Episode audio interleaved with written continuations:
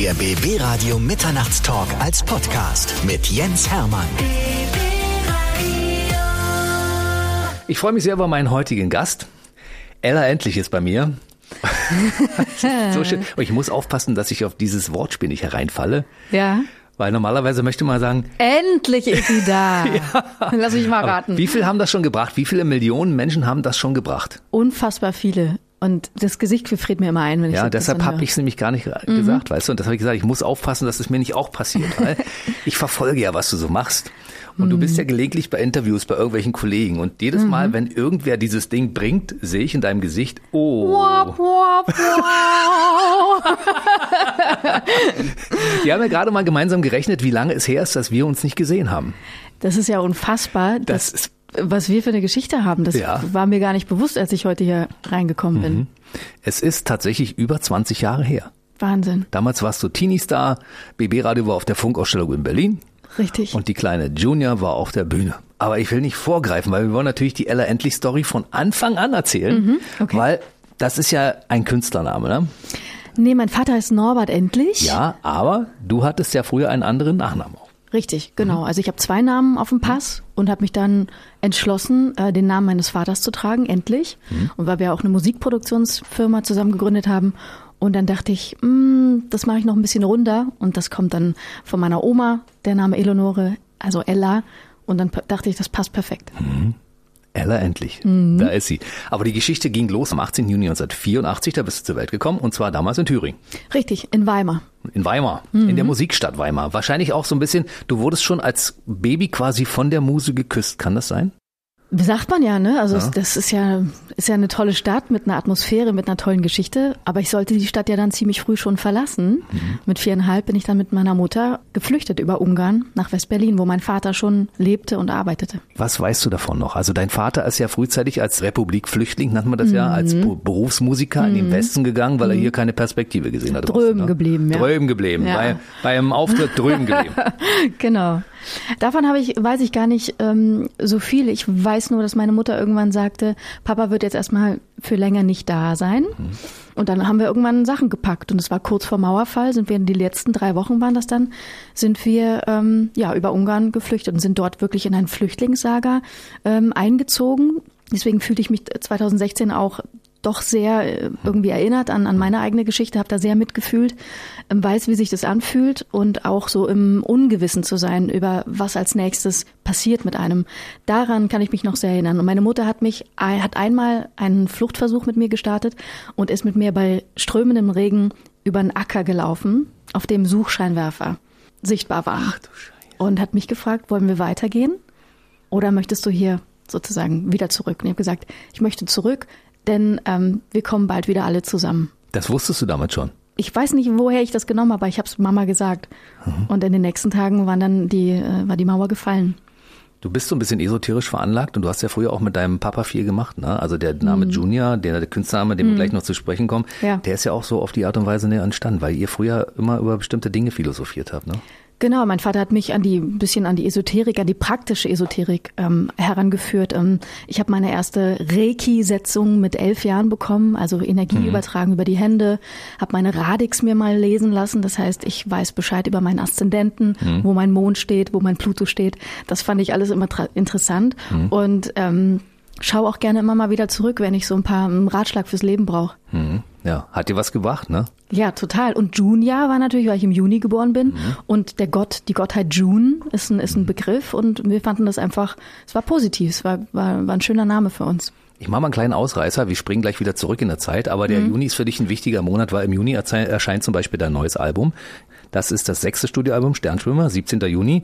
Und äh, da war doch was, das ist ungefähr ungefähr mit deinem Geburtstag übereinstimmen. Ne? Also Juni genau. ist so, du bist so ein Sommerkind, ne? Total. Ich liebe den Sommer, ich liebe das Lebensgefühl im Sommer, ich liebe die Offenheit, das Barfußgefühl, die Leichtigkeit.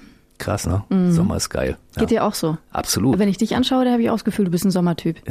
Ich bin aber eigentlich bin ich Schütze. Ich bin im Dezember geboren, aber ich bin das ist Vom nicht mein, Gemüt. das, genau, das ist nicht meine Jahreszeit. Weißt du, ich bin Ja. anders als du. Ich bin eine Frostbeule. Du gehst ja mal kalt duschen und in irgendwelchen Seen baden. Richtig, ich, ne? bei 16 Grad. Genau, bei 16 Grad. Das ist für Männer nicht so gut, bei 16 Grad ins Wasser, weißt du? Als- also der, der Danach-Effekt. Das ist nicht so schön, aber ansonsten, ich brauche immer ganz viel Wärme. Ne? Deshalb fühle ich mich im Sommer deutlich wohler als im Winter. Das ist so. Geht mir genauso. Ja, deshalb Sommer. Wir springen zurück. Du bist in Berlin angekommen damals. Dein Vater war ja hier schon so ein bisschen etabliert. Ne? Das heißt, äh, so lange musstest du ja theoretisch gar nicht in irgendwelchen Unterkünften bleiben, weil ihr hattet ja dann auch sofort wieder ein Leben. Ne? Genau, also mein Vater hatte sich ja sein Leben aufgebaut, hat im Grunde nur auf uns gewartet und wir kamen wieder als Familie zusammen. Und es war auch der, der erste Moment, wo ich so eine Entwicklung oder so ein Erlebnis mit meinem Vater so richtig empfinden konnte, wer mein Vater ist und was er mir geben kann und was wir zusammen tun können. Und er hat mich musikalisch gefördert und wir haben super gerne zusammen Sport gemacht. Also Tennis war unser Thema. Tennis und Musik. So bin ich eigentlich mit meinem Vater dann so richtig zusammengewachsen. Also wenn du nicht berühmte Musikerin geworden wärst, dann wärst du die nachfolgende Steffi Graf geworden oder was? Ja? Nee, das, das bestimmt nicht. Aber ähm, ich habe eine gute Vorhand. Immer noch? Immer noch. Spielst du immer noch Tennis? Ich spiele, ja, also ein passives Mitglied und ähm, wann immer man irgendwo mal im Urlaub ist und da ist so ein, so ein Platz und so, dann denke ich, ja, nehme ich mir mal einen Trainer, weil ich schon weiß, so ähm, mit den Leuten da, so, die da Urlaub machen, da, die kriegen bestimmt nicht einen Ball rüber. dann nehme ich mir gleich einen Trainer. Ah, Nicht mit Ella Endlich. Nein, ich nicht kann mit das. mir. Ich habe eine gute Vorhand und meine Rückhand ist auch nicht zu verachten, Freunde. Ja, wenn dann richtig. Ja. Und dann warst du in Berlin. Dein Papa war schon etabliert damals. Hansa Studio hat er schon gearbeitet Mhm. in den berühmten Hansa Studios, wo wirklich David Bowie und Nena und wie sie alle heißen, die haben alle in Ja, Hansa Studios. Ja. ja, ganz toll. Und du als kleines Mäuschen damit rein? Ich als kleines Mäuschen damit rein, mit großen Augen gestaunt. Teilweise ist tatsächlich John Bon Jovi vor mir im Lift gewesen und hat sein Parfum da gelassen. Wie hat er geduftet? Erzähl. Süßlich. Echt? Ja. Passend im Aber ich Nachhinein, mag das ja, ne? Ich mag so, so erdige Düfte, sandelholzig. Mhm. Daran kann ich mich wirklich noch erinnern. Das ist ein sinnliche, sinnliches Erlebnis. Aber auch ähm, dann im Nachhinein irgendwann zu wissen, da war David Bowie, da gibt's so eine ganze Geschichte.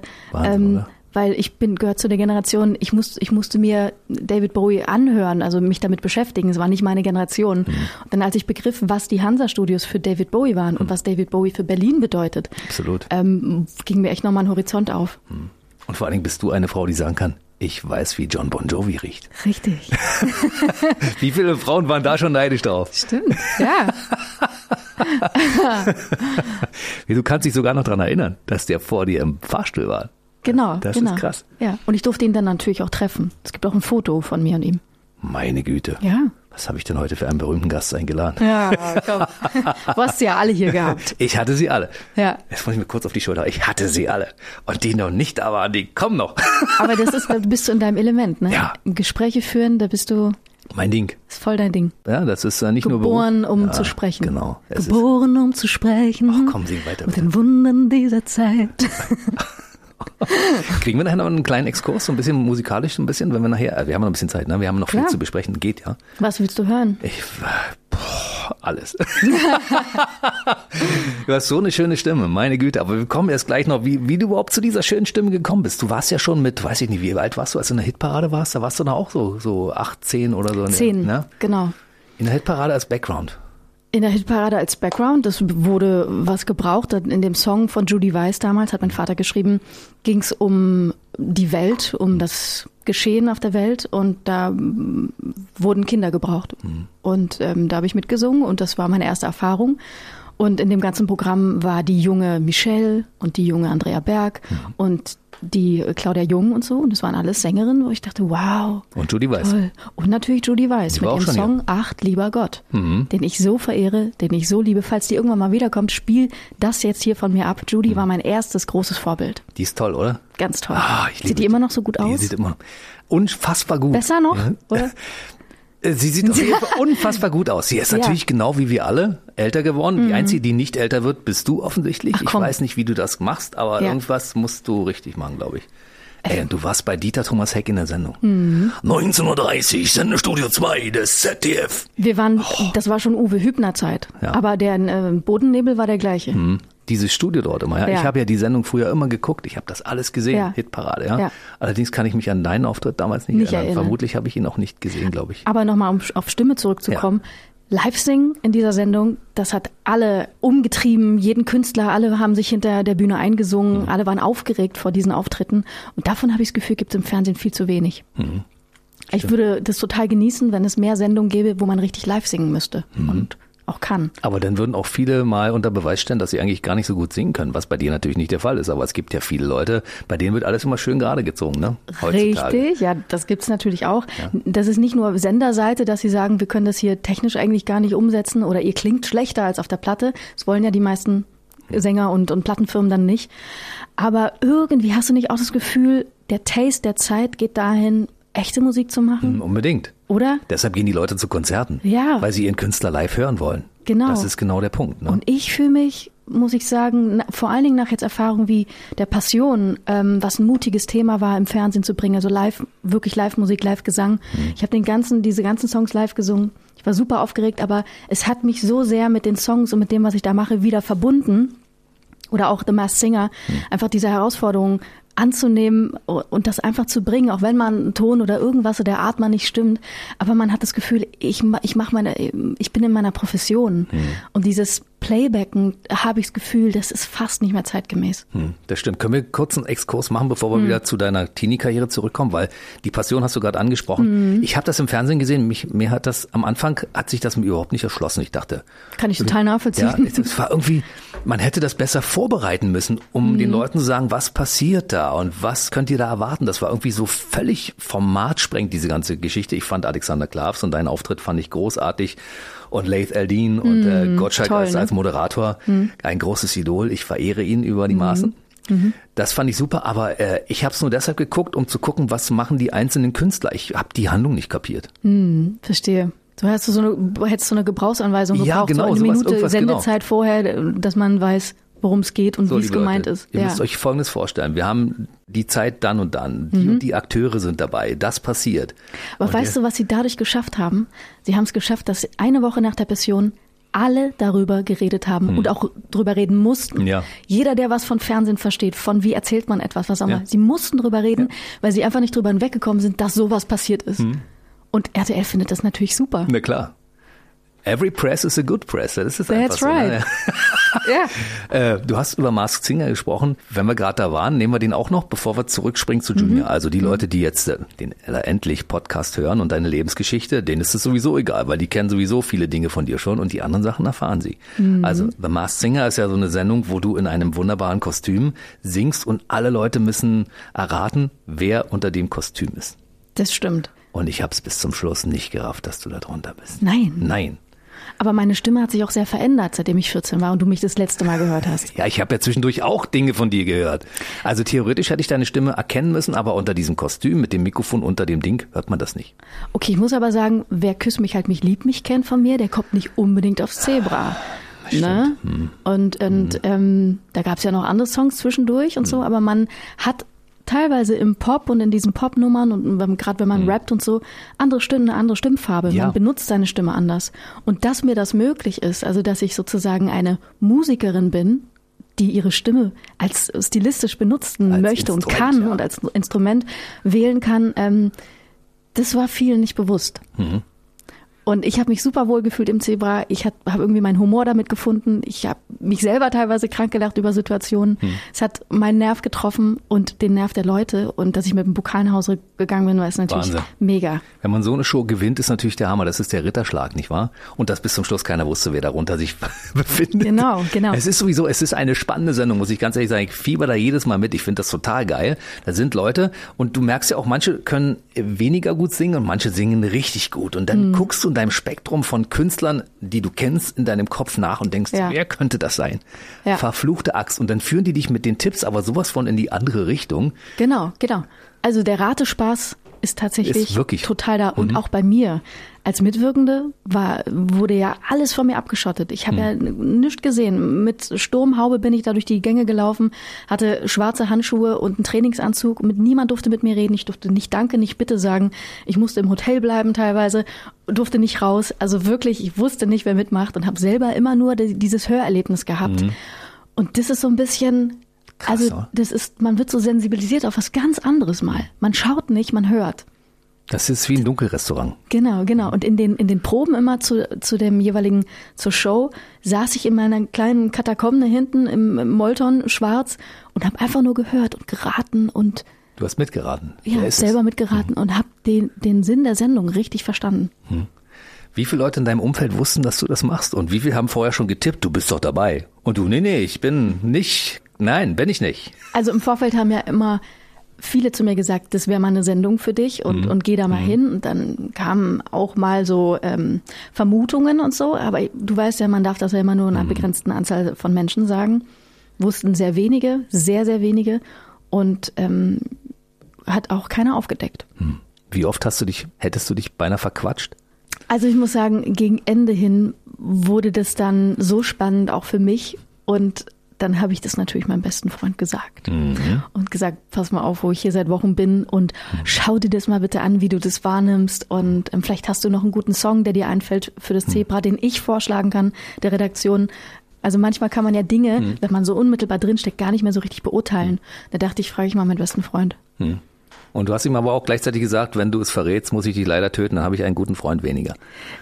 Ja, ich wusste, aber ich war mir hundertprozentig Dass sicher, er dich dass, hält. ja, natürlich. Sonst wäre es nicht dein bester Freund, oder? Richtig. Ist ja logisch. Beste Freunde werden danach ausgesucht, ob sie dicht halten. Richtig, So. genau. Wir springen zurück zur kleinen Junior, als wir uns damals gesehen haben. Wir, Funkausstellung, Berlin.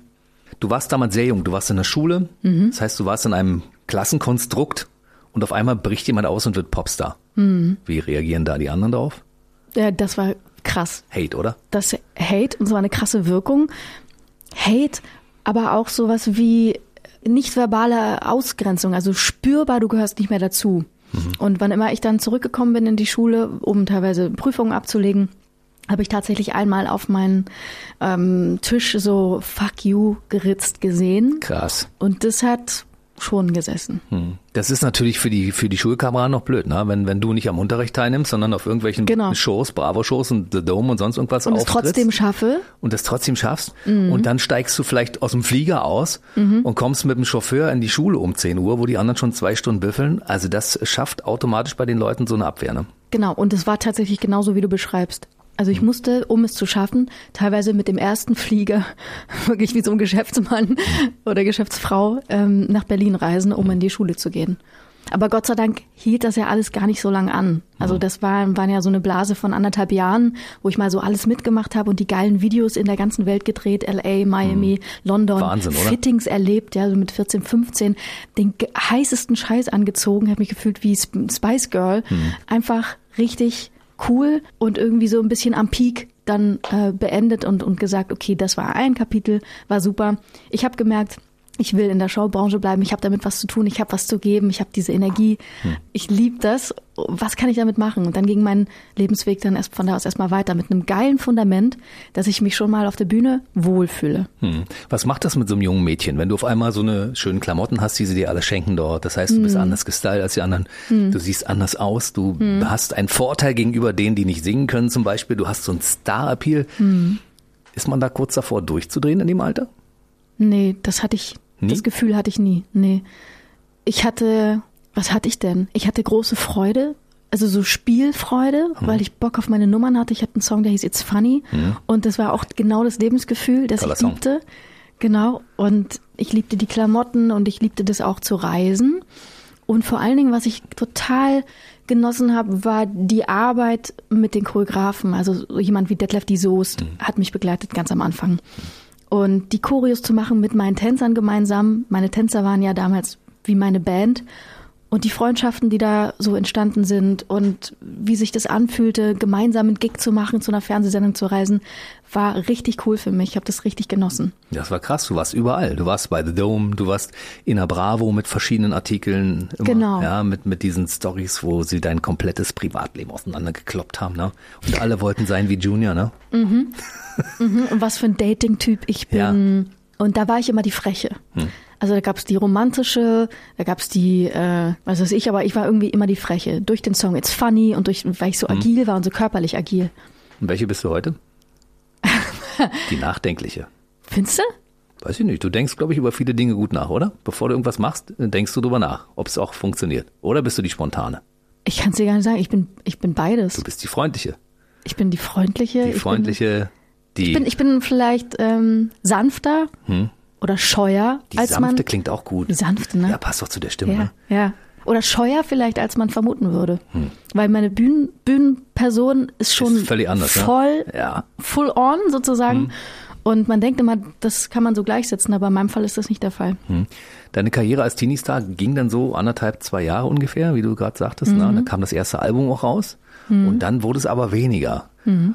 Und dann musstest du dich wieder einreihen in, ins normale Leben. Mhm. War das ein Schritt zurück für dich? Hat sich das komisch angefühlt? Nee, komisch hat sich das nicht angefühlt. Es war ein bisschen wie eine Befreiung. Ja? Weil, ja. Tatsächlich, ja. Ja. Also es war ein bisschen wie, ich habe mir mal einen Mantel angezogen, der hat geschillert und ich habe gemerkt, das ist ganz schön schwer Hm. und der nimmt mir auch so ein bisschen die Luft. Weil da waren Erwartungen, da war eine Plattenfirma, da, da ging es um Sales, da sprach man über, transferiert man das ganze Thema jetzt nach Japan, würde sie ein, ein Jahr in Japan Promo machen, weg von der Schule, weg von Eltern, was auch immer. Und da fing es an, sehr eng zu werden, sehr dünn zu werden, die Luft. Und ähm, das hat sich dann auch bei mir körperlich gezeigt, also dass ich dann einfach nicht mehr so fit war. War eine Szene, wo ich mal bei einem Open Air eingeladen war und ähm, ich war völlig übermüdet und lag tatsächlich. Ich konnte nicht auftreten, weil ich da lag und geschlafen habe. Ich musste schlafen. Also mein Körper war so, ich war so Krass. erschöpft, dass ich eigentlich, also ich hatte keine Energie mehr. Und es war dann auch das Alarmsignal für alle, wo sie dann gesagt haben, wir können eigentlich diese Promo und diese Gigs und so, das, das kann das Mädchen eigentlich nicht mehr stemmen. Und ich glaube, deswegen habe ich das als Befreiung empfunden. Und danach meine Wege zu finden und zu sagen, oh, ich würde gern ein bisschen in die Richtung mal singen, Jazz, Pop, ähm, Musical, ähm, habe ich eine klassische Stimme, wie fühlt sich das an? Also in welche Richtung kann ich überhaupt gehen? Das war dann für mich spannend. Hast du es damals auch schon realisiert auf die Art und Weise? Weil ich meine, für ein junges Mädchen, was eben noch Popstar war, dann auf einmal wieder, naja, vielleicht ist es doch ein bisschen zu viel für mich. Ja, das habe ich gespürt. Ja? Und ich wusste auch innerlich, wenn ich zurückkomme auf die Bühne im großen Stile, dann soll es mit etwas sein, wohinter ich irgendwie Mhm. total stehen kann und keine, keine Jacke sozusagen, die ich mir normal anziehe, Mhm. sondern es sollte etwas sein, was ich immer tragen kann. Weißt du, Mädchen sind ja sowieso immer weiter in dem Alter, auch vor allen Dingen, wenn man mit 14 Mhm. anfängt, irgendwie erwachsen werden zu müssen, weil du auf einmal in der Welt der Erwachsenen funktionierst. Ja. Jungs sind ja da chaotisch, ne? Ja. Ich hätte mit 15, 16 nicht gewusst. Ich hätte gesagt, ja, ich laufe weiter, bis ich gegen die Wand knalle oder so. Mädchen sind da weiter. Mhm. Das ist Das auch ist ein ne? wichtiger Teil meiner Ja. Mhm. Geschichte, um zu verstehen, warum ich die Dinge so mache, wie ich sie mache. Ich habe einen hohen Anspruch an mich selber und ähm, habe ganz früh mitbekommen, dass es wichtig ist, auch zu funktionieren. Das habe ich für mich dann irgendwann mal in mentaler Arbeit aufgebrochen, dass ich gesagt habe, mein Leben geht nicht nur darum zu funktionieren. Es ist doch, die Kunst hat doch mit Hingabe zu tun. Das ist freiwillig. Es muss frei sein. So auf diesen Gedankenklick bin ich irgendwann gekommen, in meinen Endzwanzigern, Anfang 30er. Also das war der Qualitätssprung, den ich brauchte als Künstlerin, um aus diesem Getriebenen und, und ich muss funktionieren und, und das und das muss doch noch perfekter noch. Also eigentlich habe ich das so ein bisschen hinter mir gelassen. Mm, Merk aber, dass die Leute mir das immer wieder zurückspiegeln, dass ich, ähm, dass, es, dass da eine Perfektion ist und ein, und ein großer Anspruch. Und ich denke mir manchmal so, ja, der ist vielleicht da, aber der ist auch gut. Es ist auch gut, dass man, dass man die Messlatte hochsetzt, oder? Ja, absolut. Aber man darf sich nicht so unter Druck setzen lassen. Dieses schneller, höher, weiter muss man irgendwann auch mal stoppen für sich. Ne? Das ist wichtig. Total. Ja. Mhm. Na, vor allen Dingen, wenn man in eine andere Qualität möchte. Dann hast du für dich entschlossen, du wirst mal ein bisschen Musical und sowas studieren und auch eine klassische Gesangsausbildung Mhm. machen. Also das war für dich klar. Also Pop hast du schon mal abgehakt, das kann ich. Ich will mich ja weiterentwickeln, also muss Mhm. Genau. ich die anderen Bereiche noch finden für mich. Ne? Genau. Und wo habe ich das umfassend bekommen? Das war an der Bayerischen Theaterakademie in München. Musiktheater, Tanz, Gesang, Schauspiel, Musikgeschichte, Aikido morgens, Sprecherziehung. Ach, Aikido kannst du auch. Ja. also so wirklich umfangreich. Und das war richtig toll. Und danach bin ich abgegangen, habe gesagt, okay, ich könnte mal in Theaterstücken mitwirken, ich könnte mal ein Musical spielen. Ich schreibe parallel schon, woran ich ja, wovon ich immer geträumt habe, einen eigenen, eigenen Song zu haben.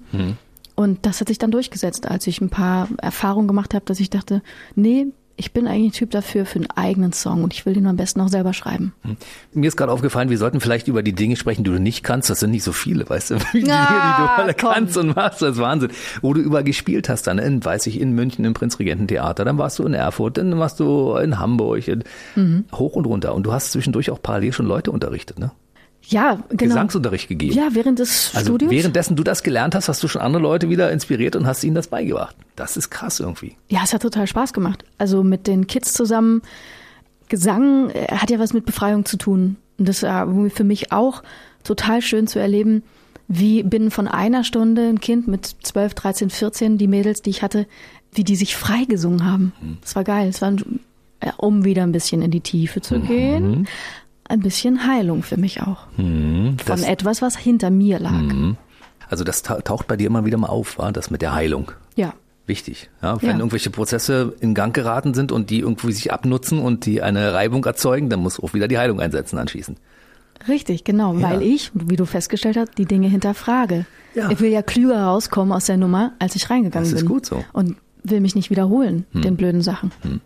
Die Bühne, die du danach hattest, also die Musical-Bühne, die Theaterbühne, war ja eine andere Bühne als die Popbühne. Ne? Das unterschied sich ja, Ja, ein bisschen vom total. Mhm. Publikum und so weiter und so fort. Und hattest du den Moment, wo du da oben gestanden hast und gesagt hast, ja, das ist jetzt das Publikum, was ich haben möchte. Nicht die kreischenden Teenies, die vor der Bühne stehen, sondern ich möchte genau die, diese Zielgruppe ansprechen, die jetzt da sind und die im Theater sitzen und die sich darauf freuen, dass Ella endlich hier was macht. Auch zu dem Zeitpunkt hieß du noch gar nicht Ella endlich. Nee, nee, das hatte alles nichts miteinander zu tun. Nee.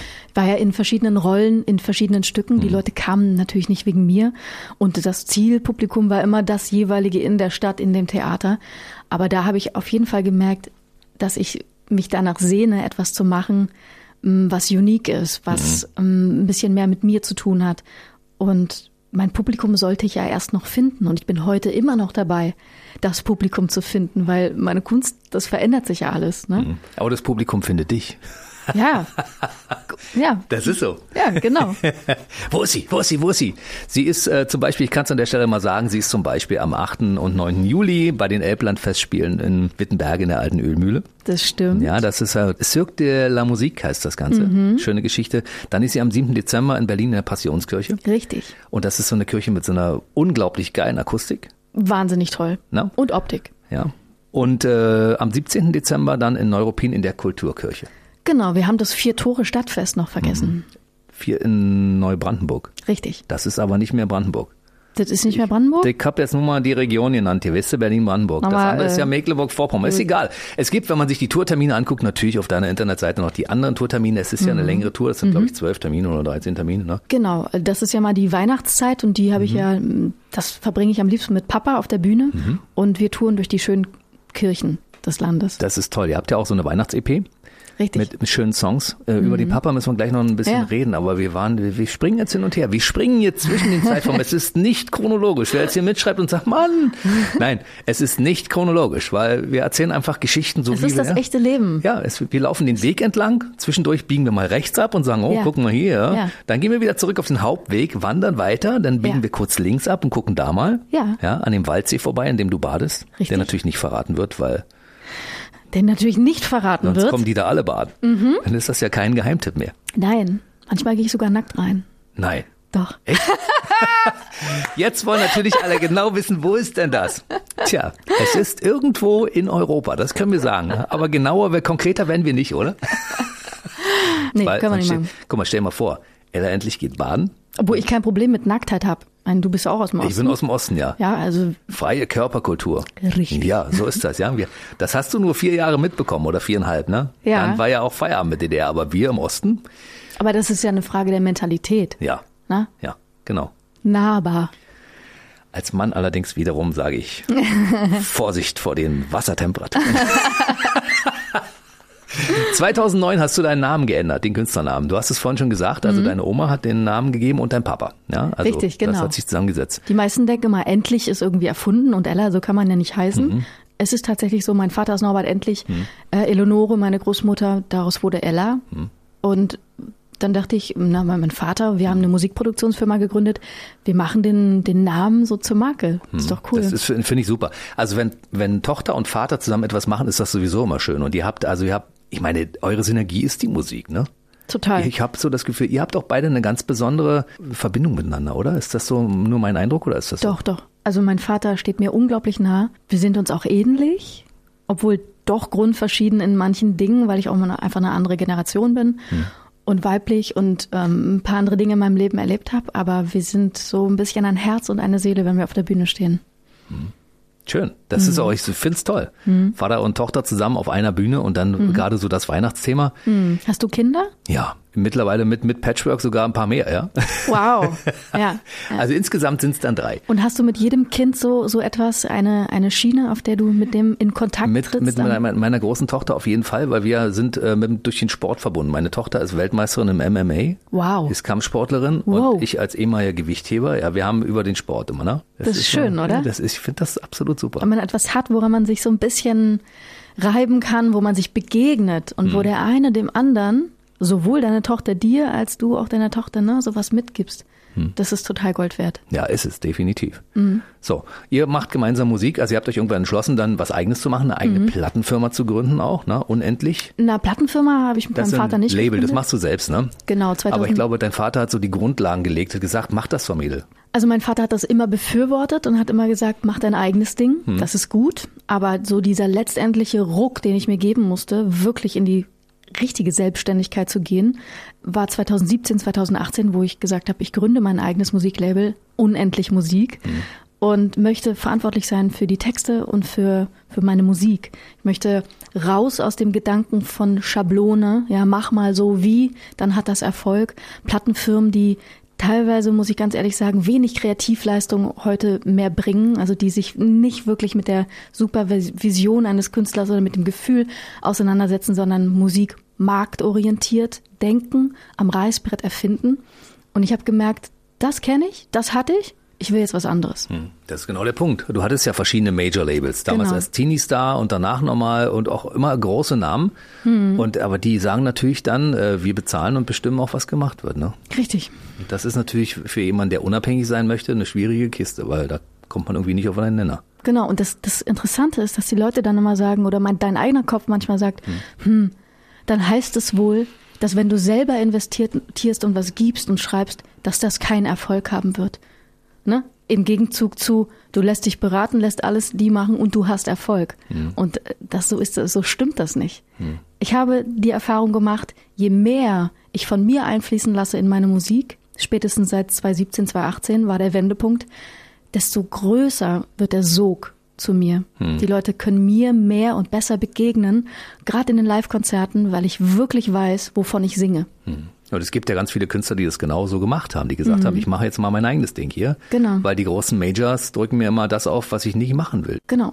Obwohl damals, als es losging, 2009, mit Küss mich, halt mich, lieb mich, das Ding ja drei Nüsse für Aschenbrödel, ne? das, Das war krass. das war echt krass, oder? Da war, da war wieder dieser Junior-Effekt ein paar Jahre später auf einem anderen Gebiet, ne? Kann man das so Absolut, sagen? kann man genauso sagen. Es war einfach nochmal auf ein, ein anderes Level. Hm.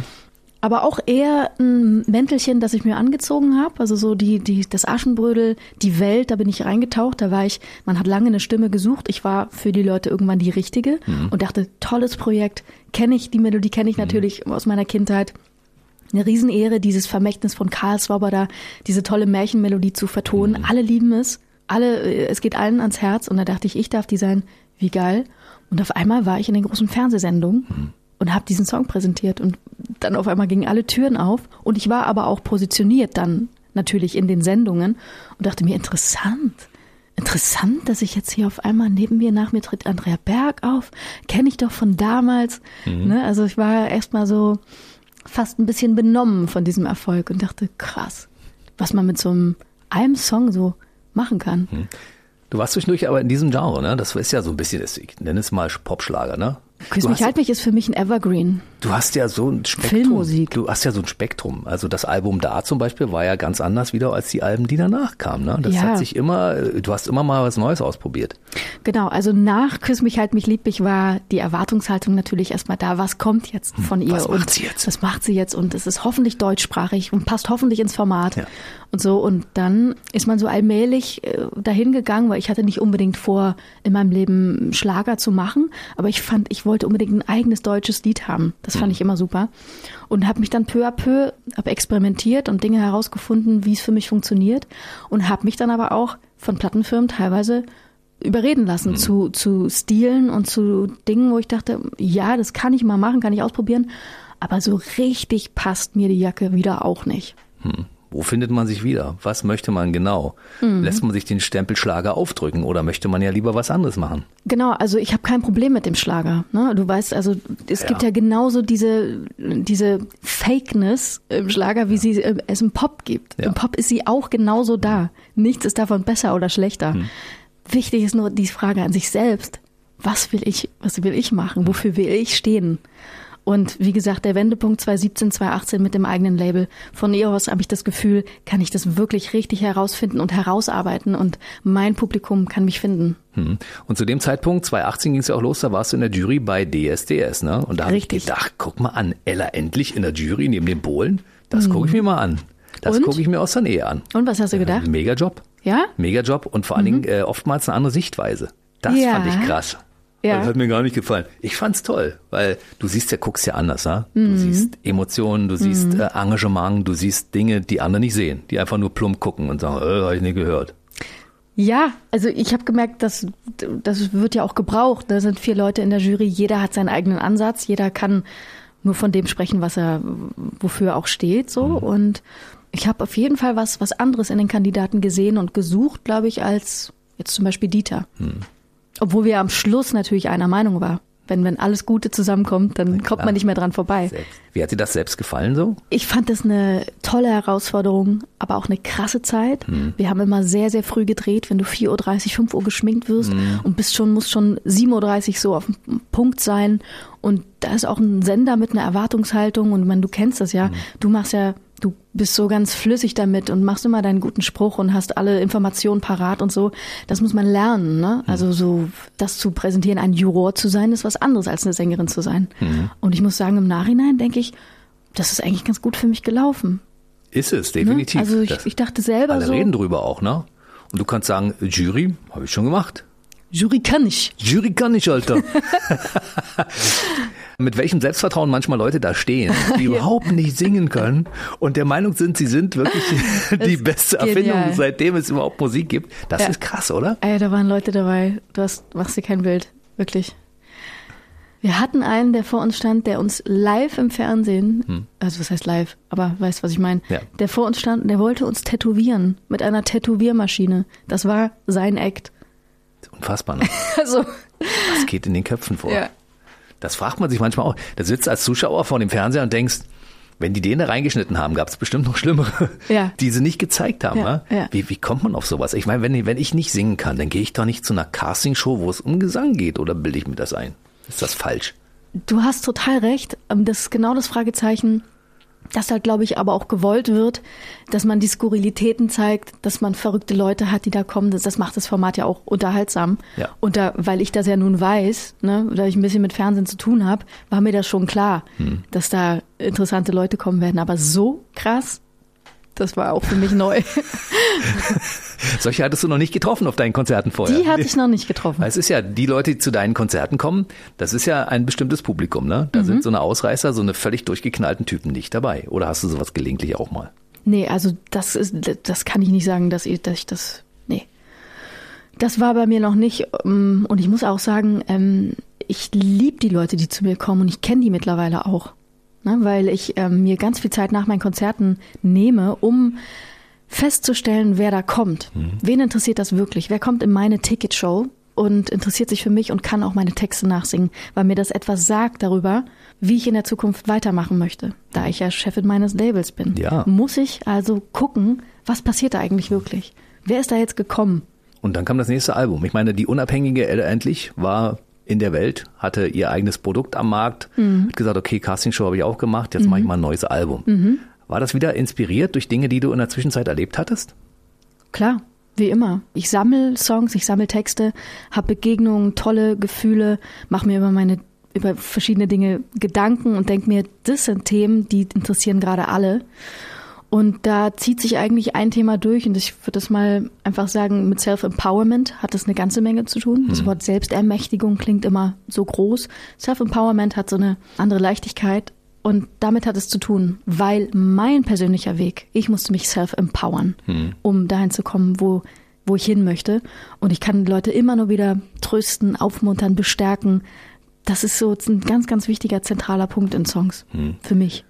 Das war aber das erste Album im Vertrauen damals, was unter deinem eigenen Label erschien. Genau. Das ist ja dann doch mal noch was anderes, wenn man dann das eigene Kind zur Welt bringt und nicht das der Nachbar durch den, mit dem Kinderwagen durch den Garten schiebt. Ne? Genau. Es war ein ganz anderes Gefühl, eine ganz andere Aufgeregtheit, auch eine andere Verantwortung. Also das heißt, ich bin nicht nur für den Inhalt zuständig, sondern muss auch andere Dinge entscheiden, wie die Timings laufen sollen und so.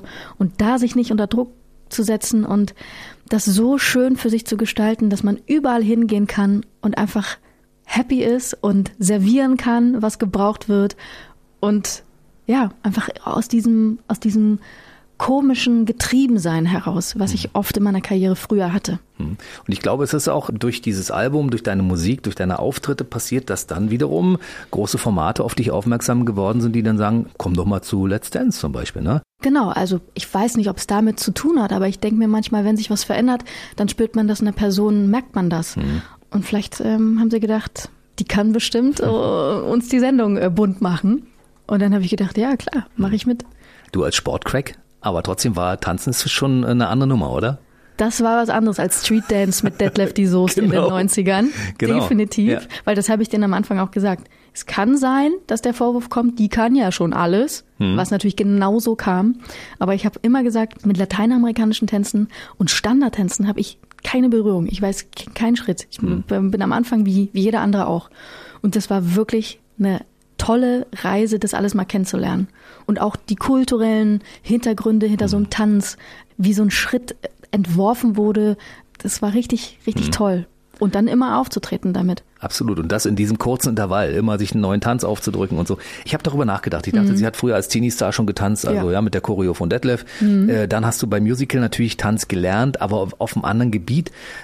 Es ist ja so, wenn man schon Dinge kann und du musst dann was völlig anderes dazulernen, das bringt einen ja ein bisschen durcheinander, weißt du? Du denkst zu dem Zeitpunkt, ich kann ja tanzen und dann sagen die, nee, nee, du musst den Fuß aber dahin stellen. Aber dann habe ich den noch nie hingestellt und dann musst du in deinem Gehirn quasi völlig neue Wege definieren, ne, um das überhaupt hinzukriegen. Genau. Total schwer. Ja, es war, es war eine Riesenherausforderung und ähm, ich bin aber super dankbar. Was mir sehr geholfen hat, war meine Musikalität. Man kann sich diesen lateinamerikanischen Tänzen eigentlich nicht nähern, ohne das gute Zählen. Und Zählen Zwei, drei, vier, zwei, drei, vier ist zum Beispiel eine Rumba. Wer das als Musiker versteht, bewegt seinen Körper anders. Und das hat mir natürlich sehr geholfen. Mhm. Hieß es, äh, Tanz ist ja immer eine große Emotion. Ne? Wenn man das vom, vor dem Fernseher immer sieht, du und Valentin, man möchte ja immer sofort, dass da irgendwas passiert, weißt du, dass die sich ineinander verlieben und dass das ja, weil das dann ja noch, also man hat manchmal das Gefühl, wenn die zusammen tanzen, die Ja, Tanzpaare. da ist mehr. Da ist mehr, ne? Ja, aber das ist auch Das toll. gehört dazu, ne? Das gehört dazu. Das ist Ja. die Illusion. Das ist, glaube ich, wenn es am allerbesten läuft. Hm. Dann denkt man, da läuft was zwischen denen. Und so war's bei dir. ich dachte immer, na, Warte mal, warte mal, warte mal. na, ich dachte, Nein, was ist denn da Valentin los? ist ein verheirateter Mann. Ja, natürlich. Sind Die Sie Frau ja, kam dann dazu. Sind sie so ja rum alle. war's. Wenn man das aber denkt als Zuschauer und denkt, würde auch gut passen, ne? Ja. Optisch. Also Ja. würde auch gut passen, wenn man das denkt und wenn man denkt, da könnte durchaus mehr sein, denn Mhm. haben, wie du sagst, alles richtig gemacht. Am Ende ist es Platz zwei geworden. Genau. Hättest du gern gewonnen, war? Natürlich. Ja, natürlich. Weil Gewinn ist ein Ding, ich weiß das ja. Ja. Deshalb kam ja auch der Sieg bei The Masked Singer zustande. Ja. Hast du die Songauswahl eigentlich bei The Masked Singer alleine zusammenstellen dürfen? Nee. Ich hab, ähm, ich wusste, was die musikalische Welt des Zebras sein soll Mhm. und habe gedacht, wie geil, das ist jetzt, kann ich mal rappen und mm, ganz andere Stile singen und so und habe mich selber immer so ein bisschen herangepirscht und auch so, so glaube ich, gesteigert. Was ich niemandem erzählt habe und bei dir, also hier lasse ich echt ein paar Teile raus, ne? Hier Merkst du schon, immer- ne? erzählen immer nackt, alle, nackt ja. im See in Berlin. Und jetzt erzähle ich dir das nächste Ding. Ja. Ich hatte vor The Masked Singer zwölf Tage Corona und konnte gar nicht singen Oh, war die Stimme weg? war die Stimme weg. Und Ach ich dachte, Gott. ich pack's gar nicht. die erste Woche dürfen sie mir auf gar keinen Fall Whitney Houston oder Mariah Carey, Hm. Geben, weil es wird nicht funktionieren. Not gonna happen. Und dann habe ich Gott sei Dank TikTok von Keisha bekommen und dachte, okay, Hm. das kriege ich irgendwie hin. Und genau so war's. Äh, Ich hatte wenig Kondition, ich habe richtig gehechelt, aber ich habe den Rap irgendwie noch hinbekommen. Hm. Und dann kam die Stimme wieder. Ich hatte dann eine Woche Zeit, um ein bisschen zu regenerieren, habe natürlich währenddessen auch gesungen, aber sie kam dann zurück. Und sie kam Gott sei Dank so zurück, dass ich dann am Ende der ganzen Reise das Gefühl hatte, wow, ich bin richtig gut eingesungen. Ich kann gerade irgendwie alles, meine Stimme ist, gehorcht mir. Ja, es war äh, bei The Masked Singer haben sich viele Corona eingefangen, ne? Erstaunlicherweise haben das eine ganze Menge so irgendwie, obwohl ihr ja eigentlich gar nicht so doll miteinander zusammengekommen seid, weil ihr alle mit, mit Skimasken in irgendwelchen Richtig. abgeschotteten. Ich hatte es ja davor, zu Hause. Ach also so. in den Vorbereitungen dazu hatte ich zu Hause, ähm, lag ich flach und habe gedacht, wie soll das überhaupt sechs Wochen funktionieren? Fühle mich so elend. Geht gar nicht. Und dann mit dem Pokal rauszugehen. Ja, das ist krass, ne? Also ich hab's eigentlich, ich habe Corona besiegt, ich habe das, die ganzen Mitbewerber besiegt. Aber das liegt wahrscheinlich auch daran, dass du so fit bist. Ne? Du bist ja so eine sportliche Frau, die wirklich eine Menge macht. Also neben Tennisspielen noch, du gehst, glaube ich, joggen und dann machst, was hast du gesagt, Tai Chi so ein bisschen oder so, ne? Ja, also so meine eigene Form, eine Mischung aus Yoga und, Yoga, und hm. Pilates. Gehe super gerne schwimmen, wie ich schon gesagt habe. Ähm, Spiele ab und zu noch Tennis. Im Winter laufe ich gerne. Ich gehe super gerne in die Sauna. Ähm, ich halte ganz viel von Ernährung, ähm, also zu verstehen, was tut meinem Körper gut. Grünes, frisches Gemüse, Obst. Seine Nahrung zu berühren, bevor man sie isst, ist auch zum Beispiel ganz wichtig. Aus der indischen Heilkunst Ayurveda zu ähm, ja sein Essen wirklich zu berühren, um den Verdauungsprozess schon ähm, in Gang zu bringen, den Das- Körper vorzubereiten auf das Essen. Das interessiert mich jetzt, ich fasse ja mein Essen immer vorher an. Bevor ich in den Apfel beiße, nehme ich ihn natürlich in die Hand, logischerweise. Aber Ja. kannst du das kurz erklären? Höre ich zum ersten Mal. Naja, also wir leben ja in einer Welt, wo, das würden wir jetzt wahrscheinlich auch machen, wenn wir uns danach entschließen würden, essen zu gehen, dann kommt einfach irgendwas an den Tisch, da kommt ein Teller Nudeln und wir essen den. Die, in der indischen Heilkunst ist es so, du bereitest den Körper und den Verdauung schon damit vor, wenn du an das Essen denkst. Da passiert schon etwas im Körper, im feinstofflichen Bereich, der dich vorbereitet auf das Essen, auf das du ihn besser, das besser verdaust. Dann berührst du das Essen, du kaufst es, du wählst es aus, du wählst also dein Essen, dann bereitest du es zu. Und während du es zubereitest, das ist so das Kochen, was, was ähm, ganz viele auch als, als Ritual sch schön empfinden, ist auch für den Körper gut. Und dann verträgst du dein Essen besser. Aha. Siehste? Sagt die indische Heilkunst. Siehst du, und bei dir scheint es zu funktionieren, weil wenn ich dich anschaue, muss ich sagen, alles richtig gemacht. Deshalb siehst du noch so jung aus und so fit und überhaupt. Und ich glaube, deshalb äh, bist du auch so schnell mit dieser Krankheit fertig geworden und ohne größere Komplikationen. Ne? Ich weiß nicht. Also ich hatte das Gefühl, ich hätte ich es schon lange, zwölf Tage finde ich lang. Aber ähm, vielen Dank für das Kompliment.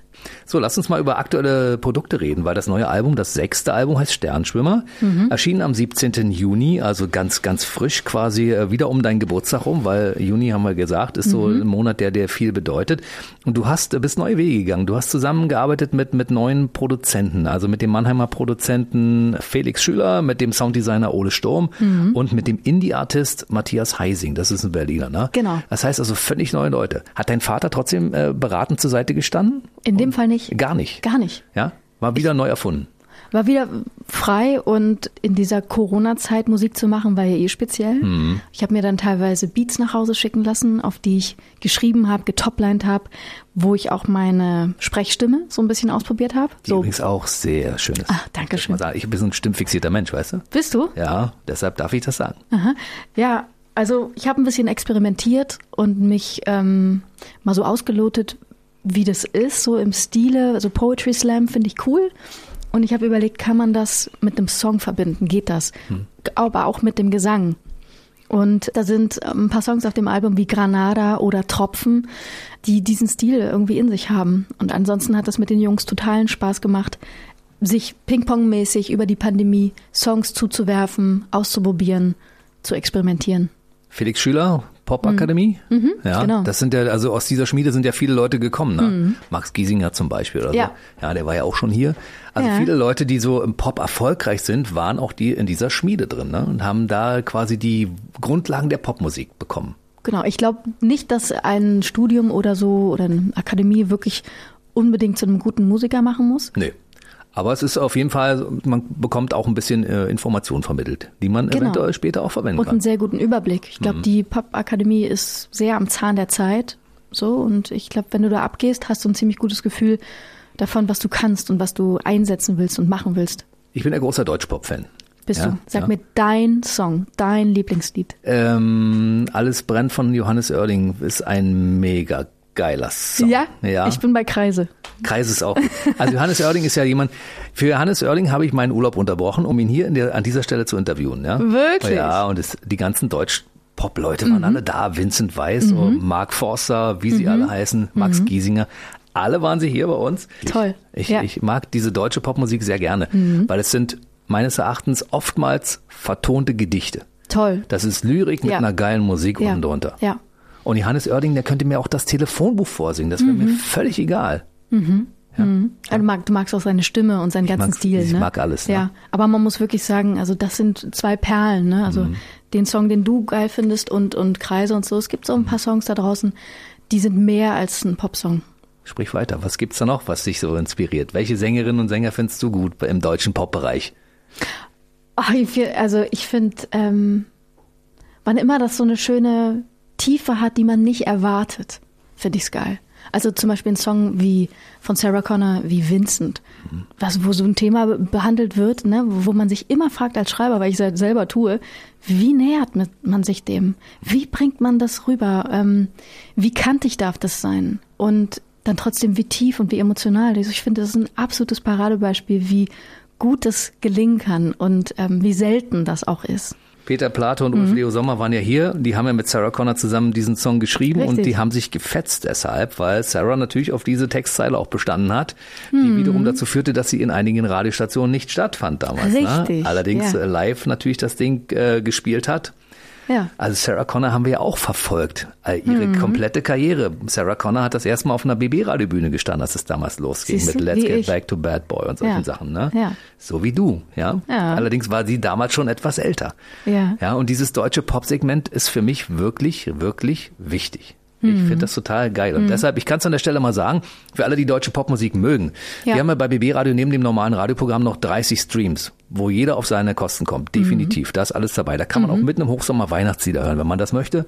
Und man kann mal sagen, heute habe ich Bock auf Gitarren, gibt's auch einen Rockstream. Aber es gibt halt den deutschen Popstream. Und da sind Mhm. die ganzen Größen mit dabei, inklusive Ella Endlich.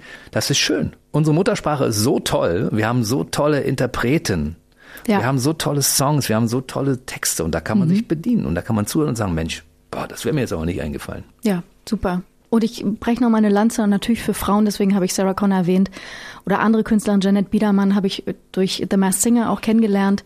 Oder auch ähm, Alexa Feser, die ähm, Die war auch schon hier. ganz, ganz Ich bin feine. komplett schockverliebt. Ja, Sofort. führt eine ganz feine Feder und die weiß auch genau, was sie macht. und wir haben eine gleiche Historie. Sie war DJ früher. Ja? Ja, Ja, siehst du mal. an, ne? Und die hat wahrscheinlich überhaupt keinen Plan, wer ich bin und äh, dass ich mich dafür interessiere.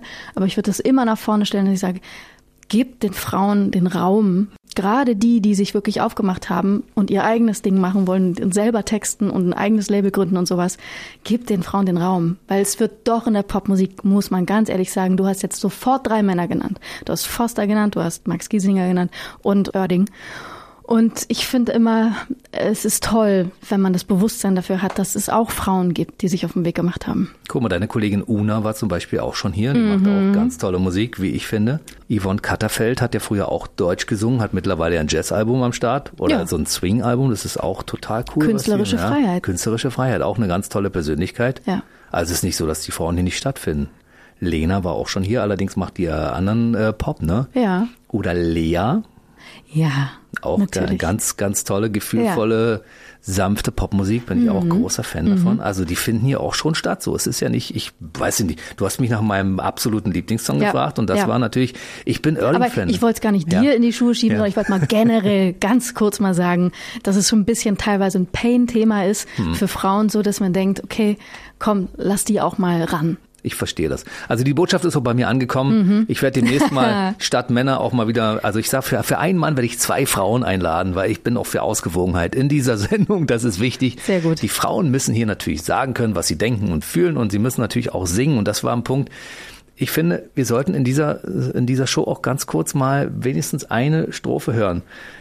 Wenigstens eine Strophe von irgendeinem Lied, was, was du gerne uns noch geben möchtest, bevor du dieses Studio wieder verlässt, weil ich weiß, du hast tausende Termine, alle wollen Ella endlich. Ich glaube, ich weiß, was ich euch äh, da lasse. Und zwar ist das immer so ein schöner Abschluss in meinen Konzerten, ganz Ja. am Ende. Ich habe dir eine Menge erzählt von mir und dass ich die Dinge auch gerne hinterfrage und dass es um Self-Empowerment viel geht. Und der nächste Song, also das, was ich jetzt singen würde, das ist ähm, ein ziemlich zentraler Song, den sich ganz viele Menschen wünschen. Und ich wünsche das ganz vielen, die sich das für ihre Themen im Leben immer wieder selber sagen, nämlich nicht zu schauen auf was sie nicht geschafft haben, zu schauen auf das, was sie geschafft haben. Der Song heißt gut gemacht. Für dich klingt's abgehoben, du kannst dich selber loben. Sag ruhig, gut gemacht, das hab ich gut gemacht. Wer hat's verpasst zu sagen, dir als Kind einfach zu sagen, das war gut gemacht, gut gemacht. Das war gut gemacht. Ella Endlich war heute bei uns im BB Radio Mitternachtstalk. Ganz kurz noch für alle, die dich verfolgen wollen. Man findet dich natürlich überall in den sozialen Kanälen. Du bist überall, ne? Ich bin überall, außer auf TikTok. Ich bin auf Insta, ich bin auf Facebook. Was Und ich bin bei dir und ich bin am See. An welchem See werden wir nicht verraten? Liebe Ella, ich würde gerne noch stundenlang mit dir weiterreden. Mhm. Und äh, das heißt, wir müssen irgendwann noch ein weiteres Terminchen finden. Lädst du mich nochmal ein? Ich, du bist hiermit sofort eingeladen. ja? Okay. Wann kommst du wieder? Ich komme im Herbst. Versprochen? Ja. Und dann Okay. erzähle ich dir so ein bisschen, wie es war mit dem Sternschwimmer, So machen mit dem wir das. Album. Ja, Album Sternschwimmer ist Album Nummer 6, jetzt äh, zu haben, überall im gut sortierten Plattenhandel. Man kann sich das auch runterladen, wenn man möchte. Ich bin ja Fan von haptischen Tonträgern. Ich Mhm. möchte die hier anfassen, berühren. Da sind wir wieder beim Thema, ne? Äh, gerne auch als Vinyl oder als CD. Ich möchte es besitzen. Mhm. Man muss Musik auch besitzen. Deshalb kauft euch dieses Album, hilft auch den Künstlern, denen müssen wir heutzutage auch unter die Arme greifen. Geht zu den Konzerten, 8. 9. Juli, Elbland Festspiele, Alte Ölmühle. Wenn wir uns im Herbst hier sehen, dann können wir trotzdem mal auch hinweisen, 7.12., 17.12. äh, in Berlin und Neuruppin mit den Weihnachtskonzerten dann mit Genau. dem Papa zusammen. Meine Güte, ey, ich hätte noch so viele Fragen, echt, aber wir Und, müssen... und weißt du was? Eine Sache ist noch wichtig. Ja. 2023 gehe ich auf große Sternschwimmer-Tournee Ja, mit genau. dem Album und mit all my best songs sozusagen. Super, und das äh, werden wir natürlich dann überall verbreiten. Genau. Gebt euch Ella endlich live, weil es ist wirklich ein Erlebnis. Ich freue mich sehr, dass du da warst. Ich freue mich auch. Es war richtig schön. Ja? Es gibt viel zu wenig Gelegenheiten, wirklich so schön zu sprechen wie mit dir. Es war aber auch wirklich, es war mir ein Fest. Mir auch. Bis zum nächsten Mal, liebe Ella. Bis bald. Macht's gut. Der BB Radio Mitternachtstalk. Jede Nacht ab 0 Uhr. Und jeden Freitag der neueste Podcast.